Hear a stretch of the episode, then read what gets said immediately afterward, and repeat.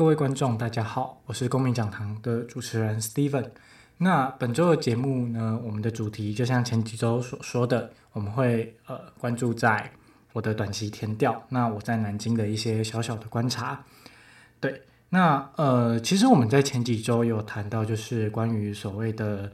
呃大学中的 elite，就是所谓的精英应该要是什么样，或者说什么样可以算是一个胜利组。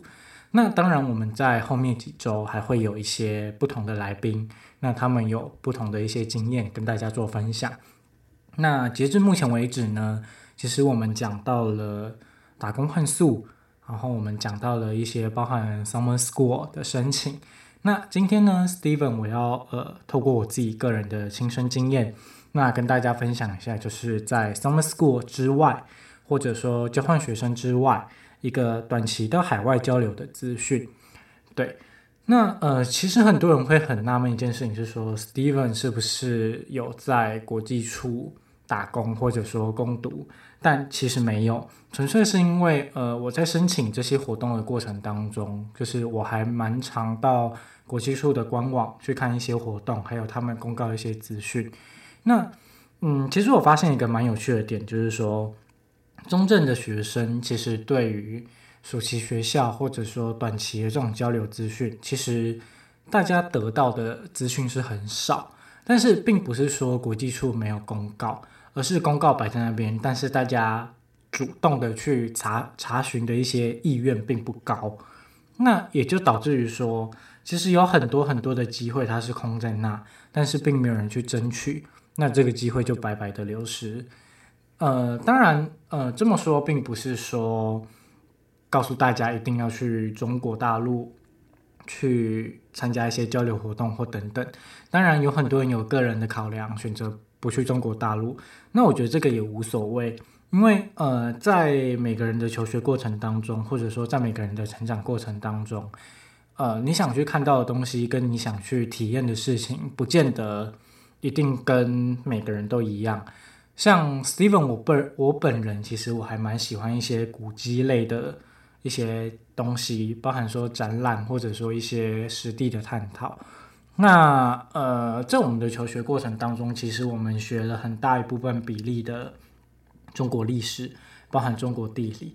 那呃，当然，我们在这一集里面，我们并不叙述这个来龙去脉，还有这件事的好坏。对，呃，单纯就一个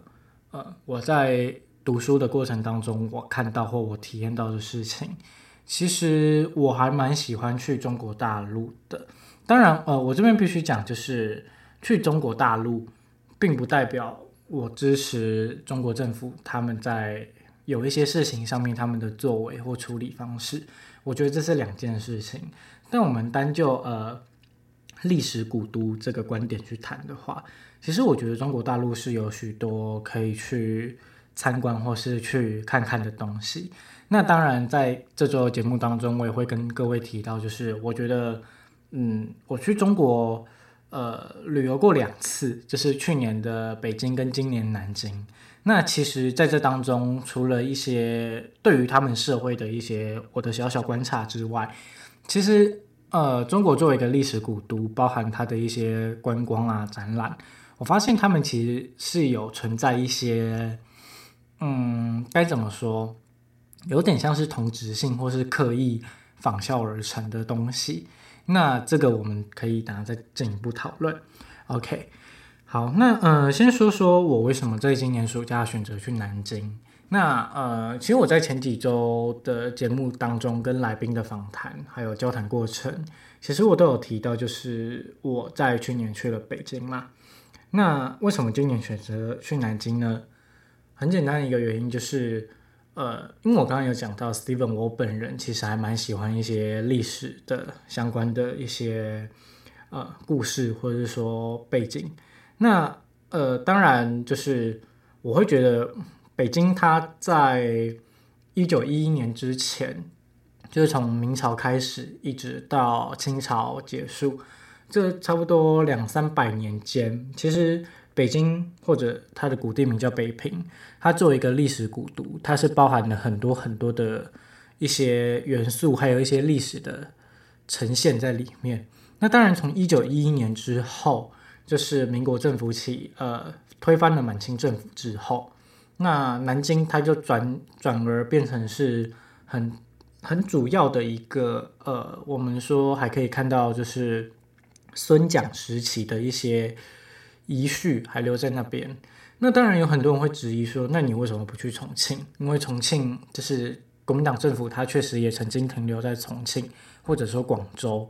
那呃，当然，我觉得这些都是如果之后有机会，我一样会想要去的地方。但是单纯就以中华民国发展脉络来说，或是所谓我们说的民国时代来说，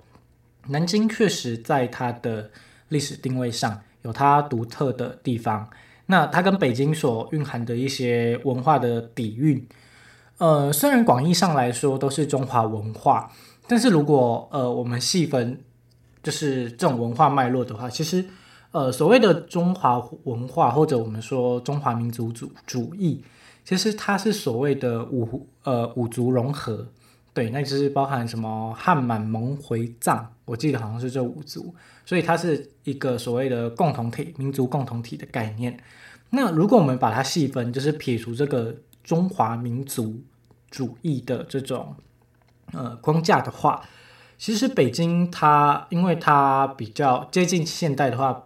比较常是那个清朝的统治时期。那我们知道清朝就是满人嘛。对，那就是满族的一些他们在文化的诠释上，他们展现在包含整个北京市或者它一些古古厝，我们台湾叫古厝，然后他们那边可能就是古宅的一些呈现方式。那包含还有像是他们的一些恭亲王府啊等等等。对，那相较之下，南京就是以民国政府时代为主嘛，那就是汉人的那种文化展现。那你说他们当然有没有不一样？我觉得某种程度上还是有，虽然他们都在同一个叫做中华文化的框架之下，但是如果我们细分，他们其实还是存在着差异点。对，那当然有些人可能会质疑 Steven 的说法，就是说，呃，北京虽然它是满族统治过，但是在呃雍正或是乾隆年间，其实他们很努力的在推行所谓的汉化。那这种汉化跟北魏孝文帝他在推那种汉化又不一样，他们推的这种汉化主要是就是让满族人他们可以接受一些汉人的文化，那在礼教上或者说在那种吸引力上，能够更加的适应所谓明朝的一些遗老或者遗绪。对，那当然啦，对我来说，我还是觉得这两者是存在差异的。那言归正传，这也是我为什么选择去南京的原因。那谈到为什么去呃去南京的方式，那其实就是我刚刚有讲到，就是在国际处的一些交流资讯。呃，其实我申请两次的交流活动，我自己有很深的发现，就是我刚刚前面讲的中正的学生，其实大家对于这种短期的交流资讯，嗯，不能说资源匮乏，但是大家并没有什么兴趣，或者说无意于去。取得相关的资讯，那就变成是资讯跟机会都摆在那，但是大家愿意去的、去接触的很少。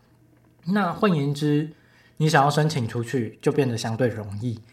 那就我所知，因为我去年呃在北京的时候，我们同一组的是清华大学的另外几个同学。那当然，嗯，在就呃，就我跟他们的交谈，就是清华大学他们其实有很多很多的同学是在争取他们一些包含就是出国短期交换的机会，也就是说，他们校内竞争是非常激烈。那他们到到中国或到外校，展现出来就是他们学校里面最优秀的那批人才。那呃，当然也不是说中正出去的都不优秀，而是说少了这样子内部的选拔标准。呃，当然啦，大家有很多机会都可以去参参观看看，但是你出去就是，呃，跟人家相比之下，你就会发现其实你自己是有所不足的。那其实 Steven 也是在从去年去北京跟他们呃认识很多朋友之后，才意识到其实自己并没有自己想的这么的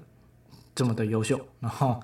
对，就是跟一些。清华大学或中国的大学学生交换交流之后，才发现，哎，其实，呃，我没有自己想的那么好，但是也没有差到什么程度。那大家在这样子交流过程当中，然后更加认识彼此，我觉得其实是一件好事，真的。所以我觉得言归正传，谈回来就是，呃，去交换或者说交流的方式，其实它就摆在那边。只是大家愿不愿意选择去看看？当然，我还是必须再三强调，不见得一定要去中国。也许你想要去欧美各国，我觉得都 OK。但是机会就是摆在那儿，大家如果是有兴趣，其实是都可以去申请看看、尝试看看的。对，那呃，谈到今天的主题吧，我们就进入谈一下我们今天的南京的一些我的观察。对，那我这次在南京哦。呃，各位知道南京它是江苏省下面的一个市，对，也就是说它其实，呃，如果我们用宪政的一些观点来谈的话，它是省辖市，那也就变成说有点像早期台湾还没动省之前，台湾省下面的嘉义市或者说基隆市，对。嗯，那呃，我除了去南京市之外哦，在江苏省我还去了苏州跟南通。那苏州，呃，它就是一个大家应该听过所谓苏州古城。那当然，它是有所谓很多的护墙河，或者说它有一些比较老旧的建筑。那其实我个人觉得还蛮漂亮的，因为苏州它确实它很常下雨。然后他在早期又是所谓的江东，就是我们在三国时代谈到那个江东，所以苏州它是一个有文化脉络，而且它还蛮有美感的一座城市。那另外一个城市叫做南通，那呃南通其实它有一点呃在中国政府的政令推行之下，它有一点想要把南通推成一个所谓的文艺城市。所以在南通里面，它有许多许多的博物馆。对，那讲到这个，其实虽然南通它叫文艺，它希望打造成一个文艺都市，那其实也可以感觉到他们很积极的想要往那个方向做。那呃，以整个南通来讲，它相对于南京市或苏州市来说，它的开发比较没有那么的没有那么早，也就是他们现在还处于一个开发的阶段，那就会变成说，目前居住上面的人很少，然后可能在将来他们开发到一定程度之后，变得交通便捷，那南通可能是相对来说，呃，它并没有苏州那么常下雨，也没有南京人这么多。也许呃，南通是一个大家如果有机会去江苏可以去看看的地方。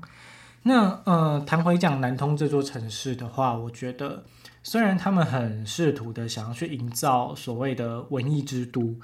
然后有很多的博物馆，但是其实呃，我在看这些博物馆的过程当中，我发现它存在一个很明显的 bias。这个 bias 呢，其实就是说它的博物馆里面是空的。呃，我为什么讲是空的？就是它的博物馆里面其实放的大部分是赝品，呃，赝品，对，就是仿冒品。那你说真实的，呃，也许在文革时期被烧毁，或者说，呃，它可能保留在北京，或者说在其他更大的都市当中。那这边说南通，它有很多的博物馆，其实它是空的，它反而是里面会有很多的一些。呃，装饰或者说布置会让你感觉它很有什么内涵，但是其实撇除那些来看，它其实里面是没有什么东西可看的。或者说你在进入他们博物馆大厅，他们一定会有很多的领导人的肖像或者说谈话，包含习近平、包含胡锦涛、包含各式各样中国的领导人。那呃，它上面会有很大的、斗大的精神标语等等等。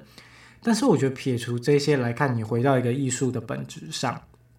呃，南通的博物馆乃至于中国的博物馆，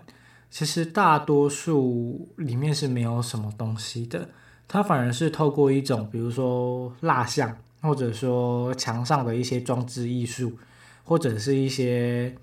呃我们说数位的呈现方式，然后让你感觉它是一个很先进的。博物馆，但其实撇除这一些我们说人为加上去的因素之外，呃，我个人觉得中国博物馆其实没有台湾的博物馆来得这么来得这么丰富。对，那当然很多人呃，对，也许会有人批评说啊，这样不够有数位头脑啊，或者说对不对？人家可以用数位的方式展现。我呃，我不否认，就是你用数位的方式去展现艺术，它某种程度它结合。文创结合你的科技产业，结合你文化脉络，我觉得这并没有不好。但是你要想，如果一个博物馆里面有八成都是这种所谓的数位化或数位展览，但是你其实并没有看到真实的东西，或者说一个我们讲最白的就是什么镇馆之宝，那基本上纯粹你只是说，那跟你去电影院看电影没有两样啊。你只是把看电影的那个时间当做你在走路，一个是你坐在那边看一个半小时，一个是你在那边参观他博物馆走了一个半小时，但是你们最后看到的东西都是类似的，就是所谓数位呈现的这种艺术展览。那这样当然好不好？呃，我觉得褒贬不一啦。但就我个人的观点，我会觉得它有一点过度的本末倒置了，对。那呃，谈谈就是在南京的我的一些感受。其实呃，我在这刚上述讲这三座城市，其实我在南京待的时间比较多。那呃，因为行程安排的关系啦，因为毕竟接待我们的是南京大学，所以有很大多的时间都待在南京。那在南京的后面几天，其实我自己就是呃，我们活动是在十四号结束。但我待到了十六号，也就是说十四、十五、十六三天，其实我有很多的时间在中国到处走走逛逛。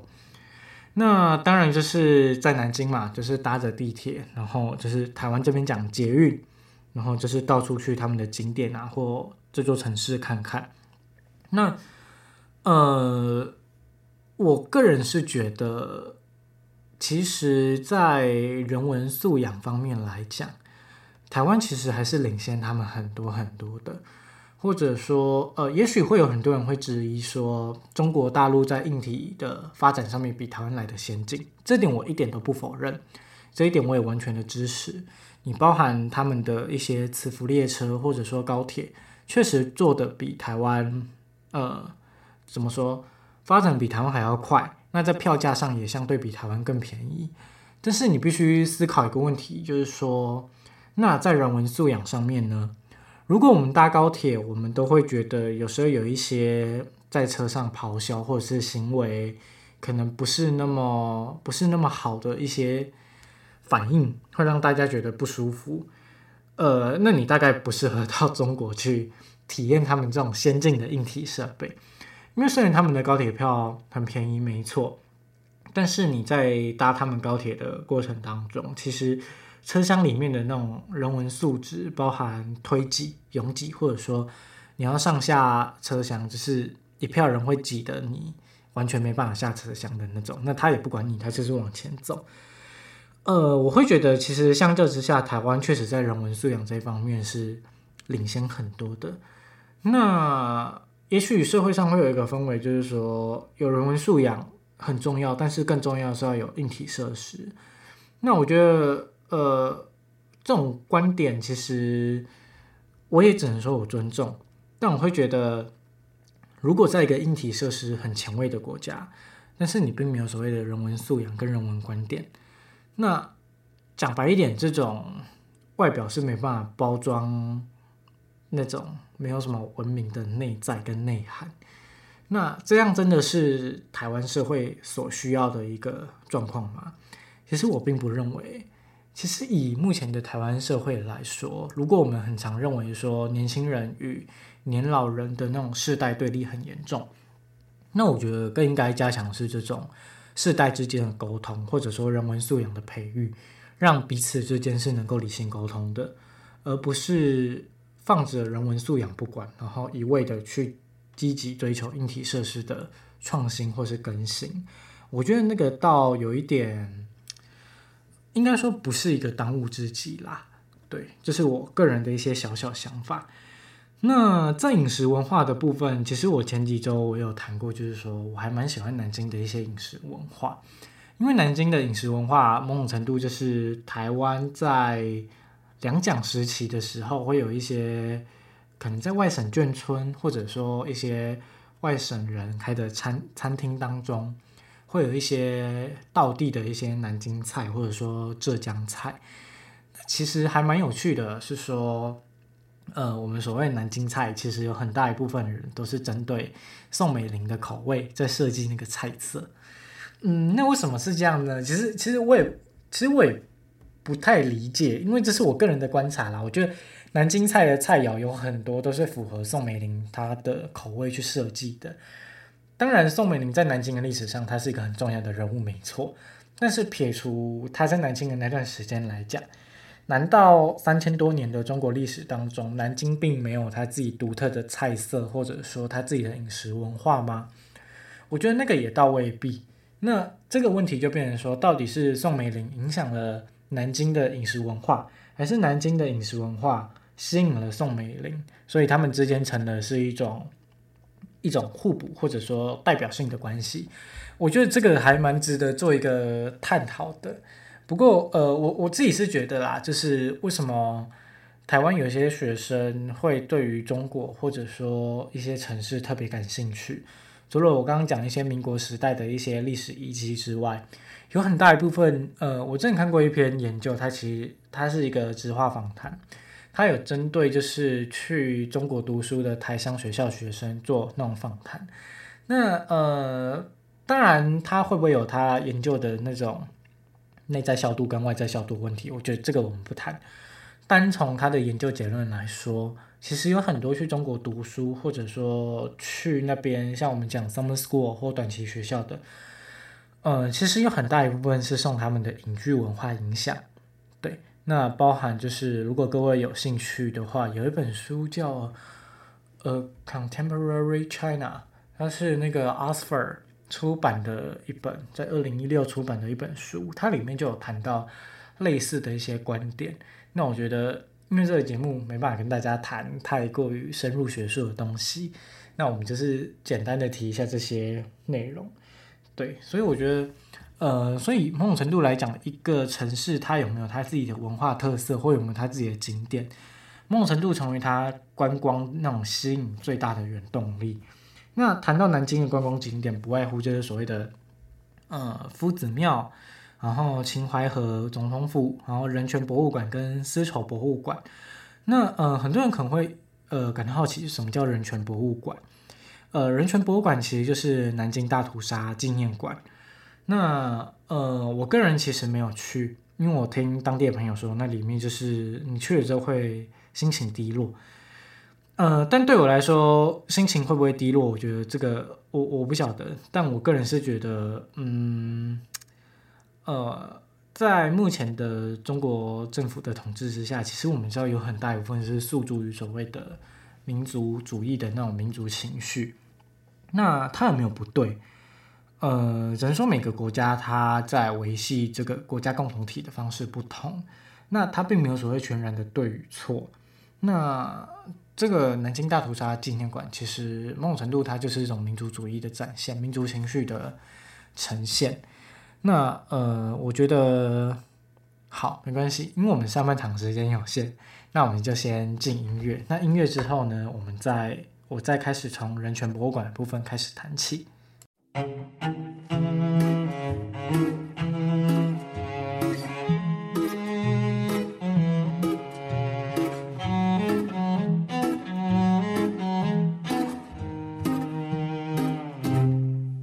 在这。个世界里寻找着你的梦想，你问我梦想在哪里？我还年轻，我还年轻。都说我们把理想都忘在在那轻狂的日子里。我不哭泣，我不逃避。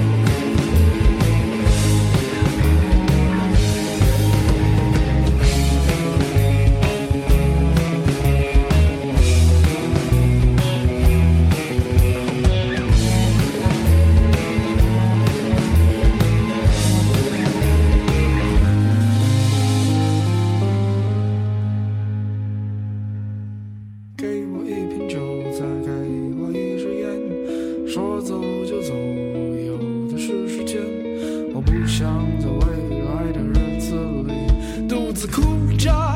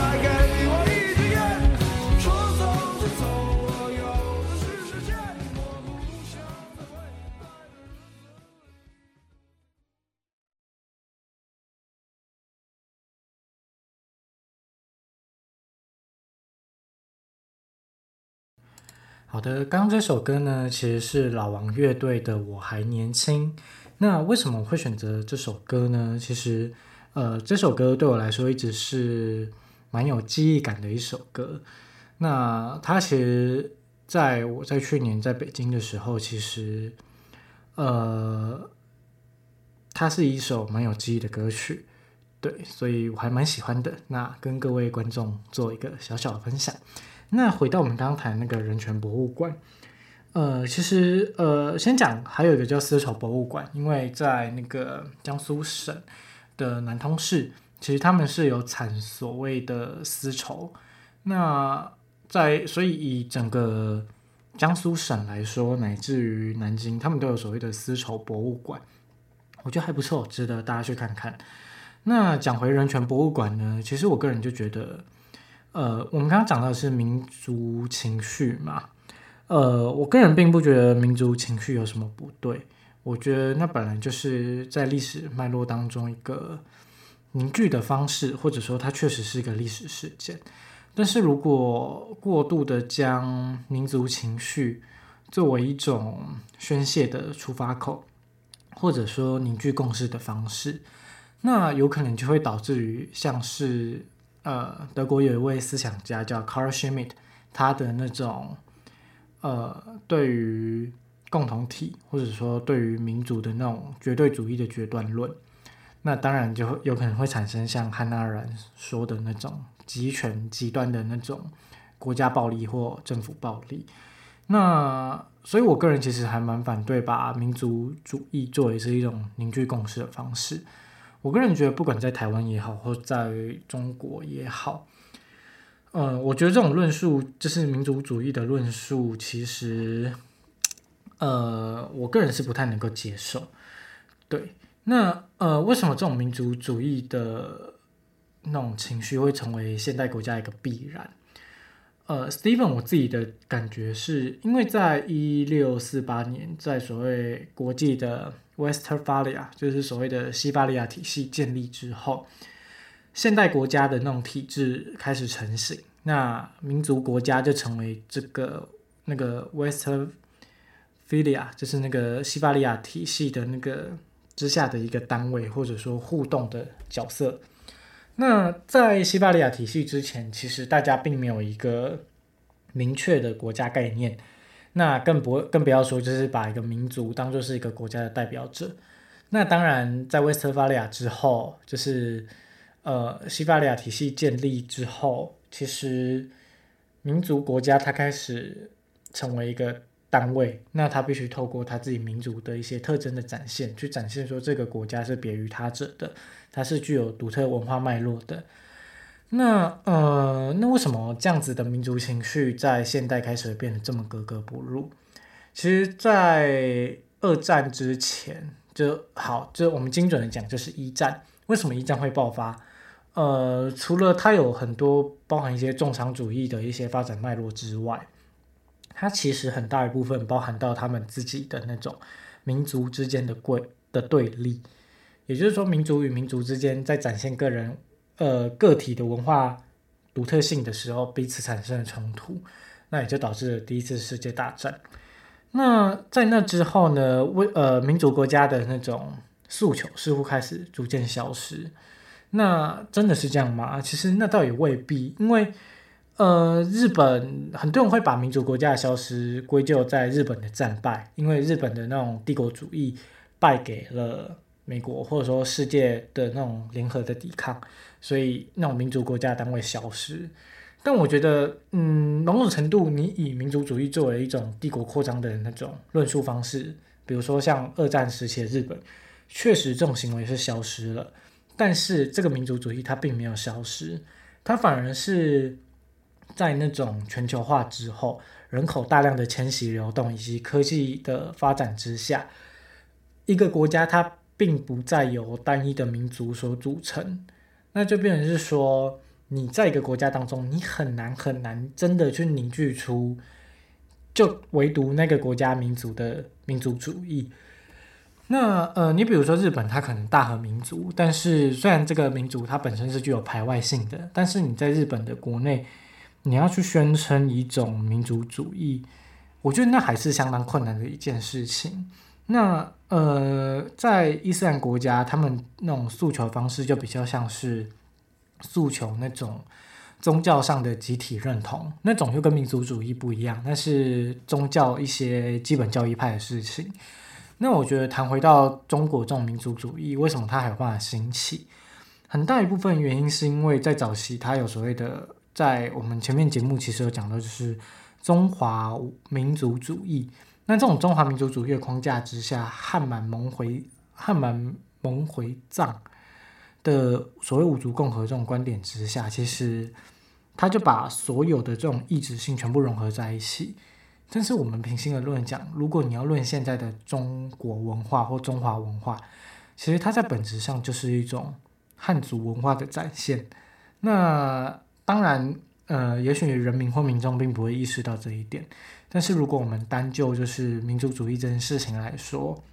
我个人觉得它是危险的。所以，呃，我也这也是为什么我没有选择去人权博物馆的原因。那当然，在南京除了人权博物馆之外，它还有比如说像秦淮河，或者说呃夫子庙这种，它其实是有一些历史的遗迹在的。比如说秦淮河，它其实它在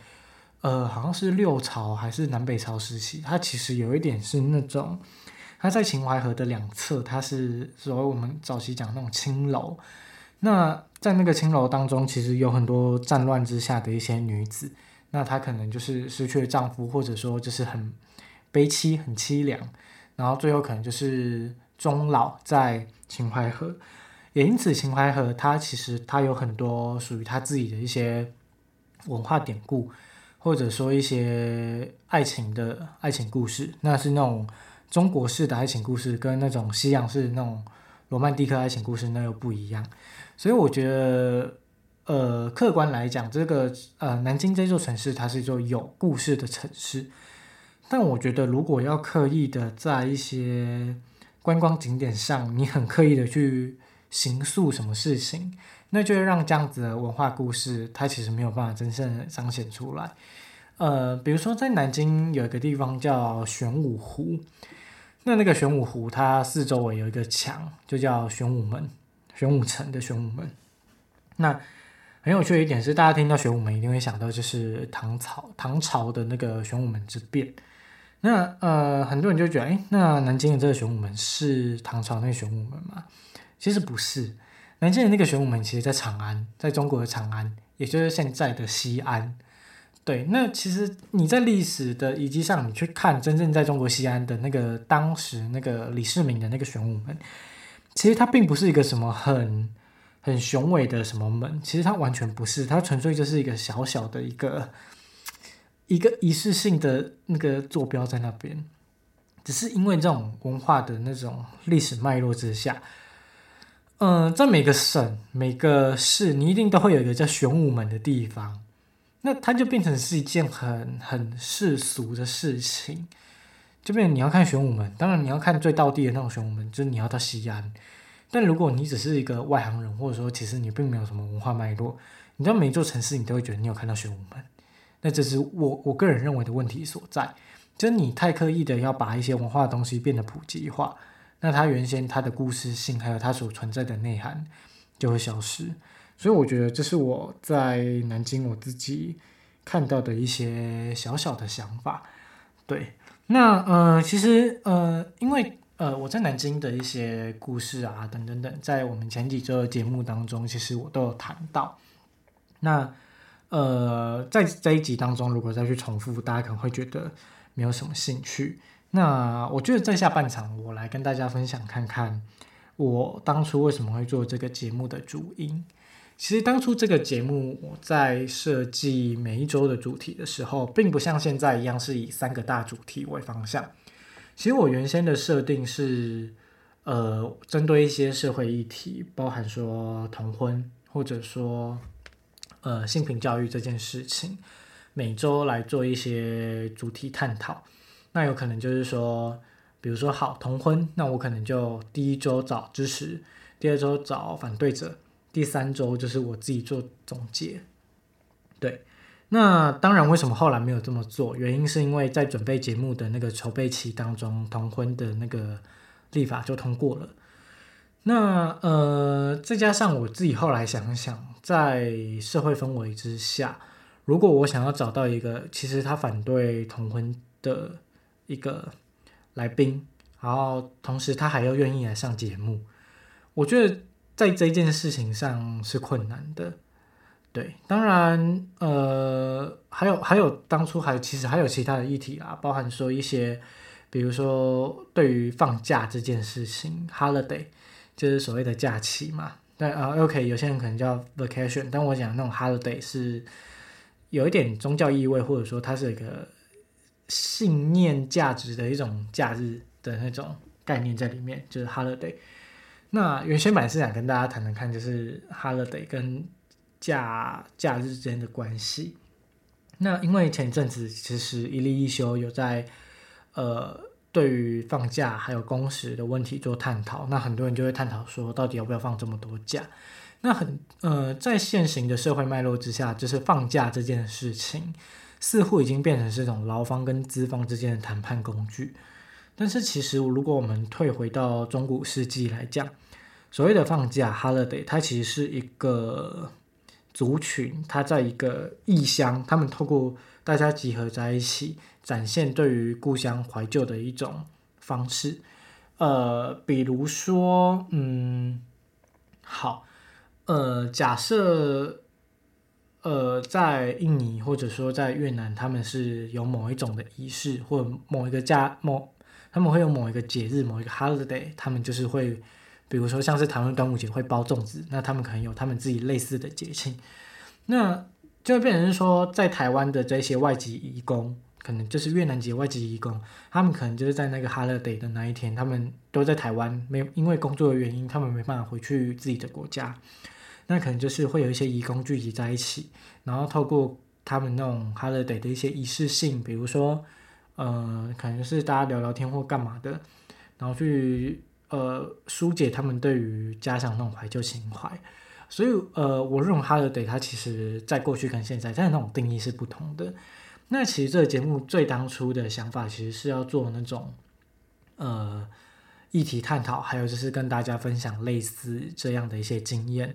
那有想说要找一些呃侨生的朋友们来上节目，然后分享他们自己国家，比如说马来西亚，比如说印尼，比如说。呃，香港或澳门，他们的一些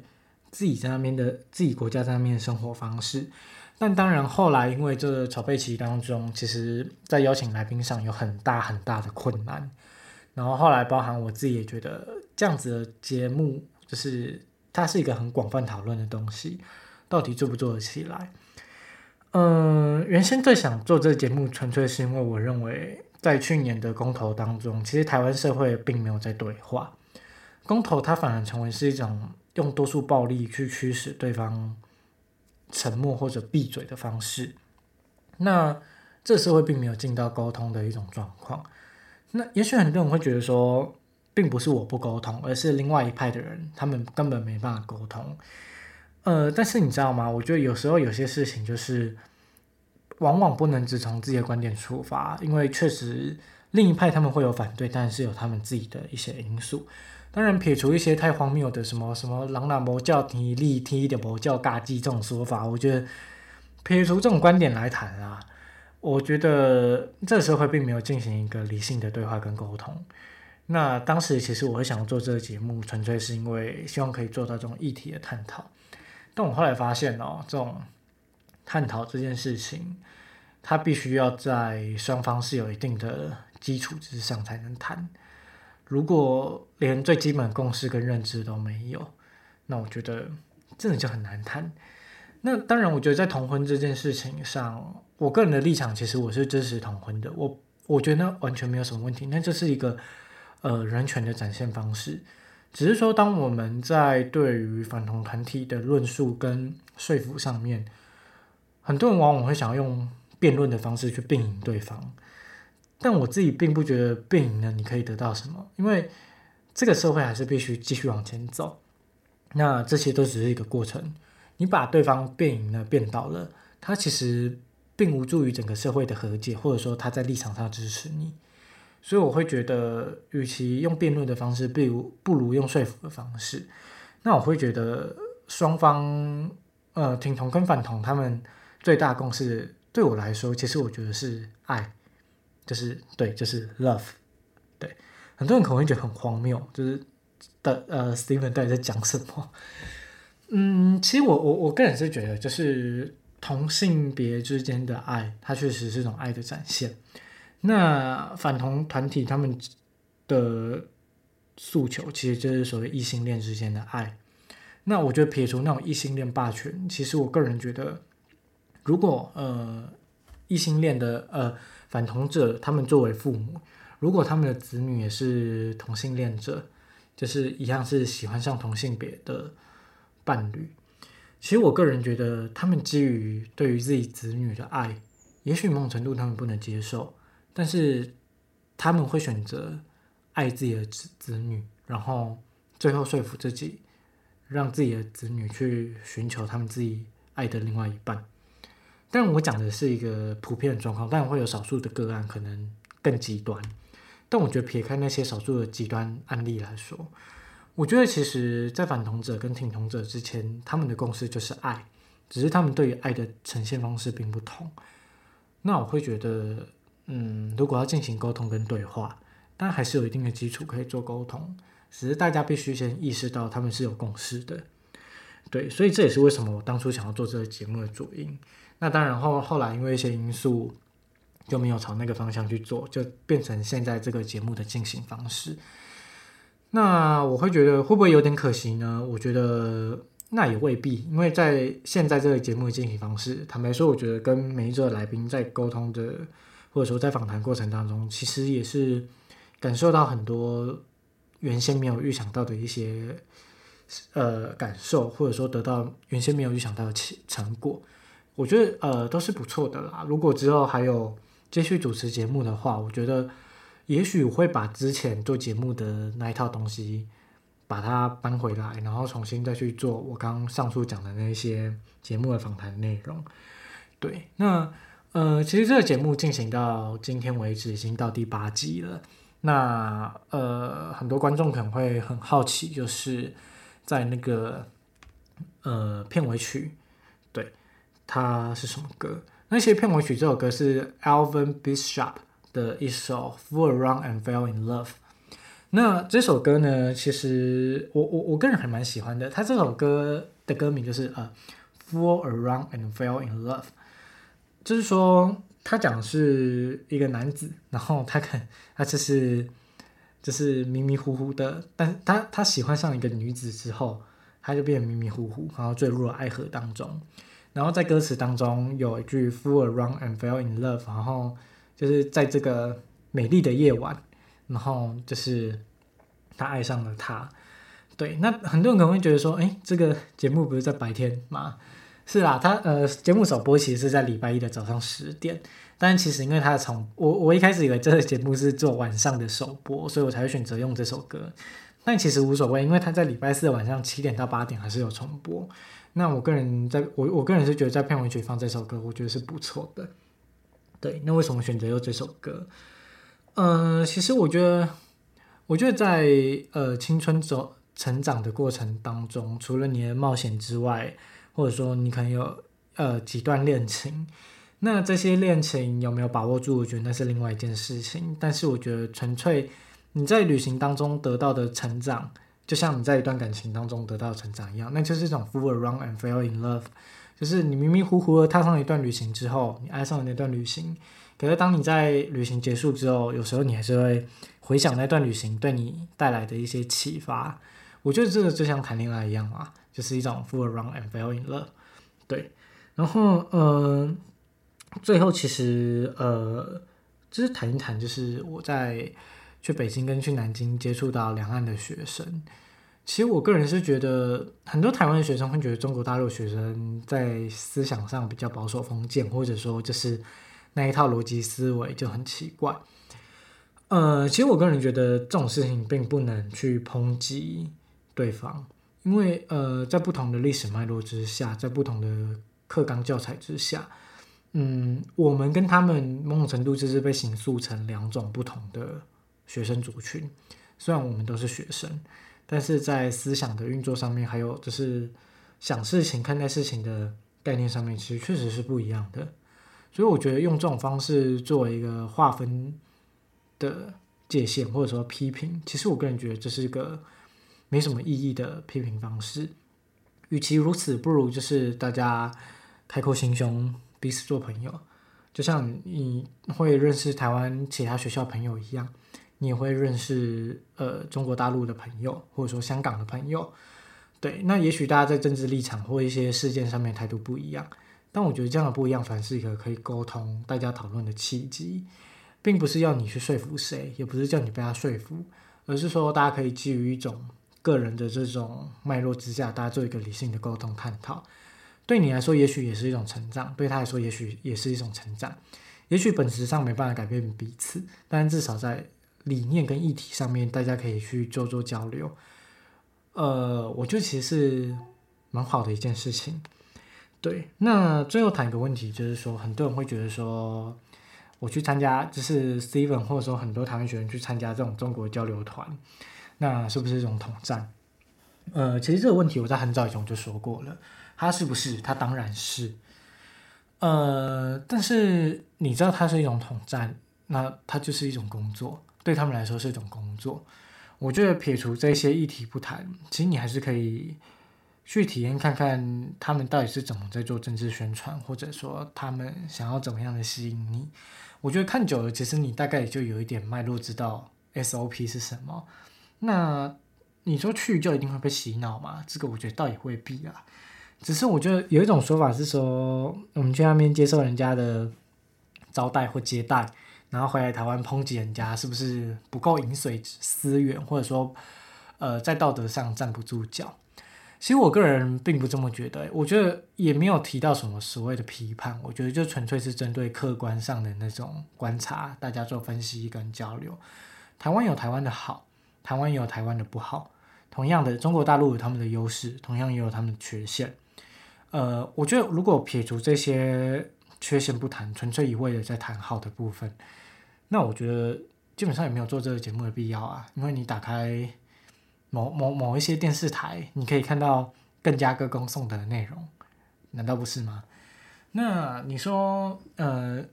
接受人家的接待，回来不可以抨击人家这件事情？其实我觉得在逻辑上也是一个 bias，这就像你去一间餐厅吃饭，呃，你有付钱，难道你有付钱你就不能有主观的认为它好吃或不好吃吗？那难道你要说，因为他很辛苦，厨师很辛苦，煮给你吃，然后餐厅的人还要呃，就是收餐具、洗碗，然后呃，所以因为这样感恩戴德，所以你。就不你就不会有主观认为好不好吃吗？我觉得这是两件事情，不可以混在一起谈。而且我我我我个人认为，如果是漫无目的的肆意批评，其实当然也没有必要。那如果是基于一种客观的角度，就是针对彼此的优缺，大家做一个探讨，然后做理性的沟通与分析，其实我觉得并没有什么本质上的问题，也也没有什么什么道德上的瑕疵啦。这是我个人的觉得。对，好，那呃，今天的节目就即将进行到一段落。那非常感谢各位收听本周的公民讲堂，对，那呃呃对，那希望各位观众会喜欢本周 Steven 分享内容，对，那包含在江苏看到一些的一些小小观察，以及我为什么做这个节目的感想，就是分享给各位观众，希望各位观众可以喜欢。那呃那我们就下周同一时间再见，拜拜。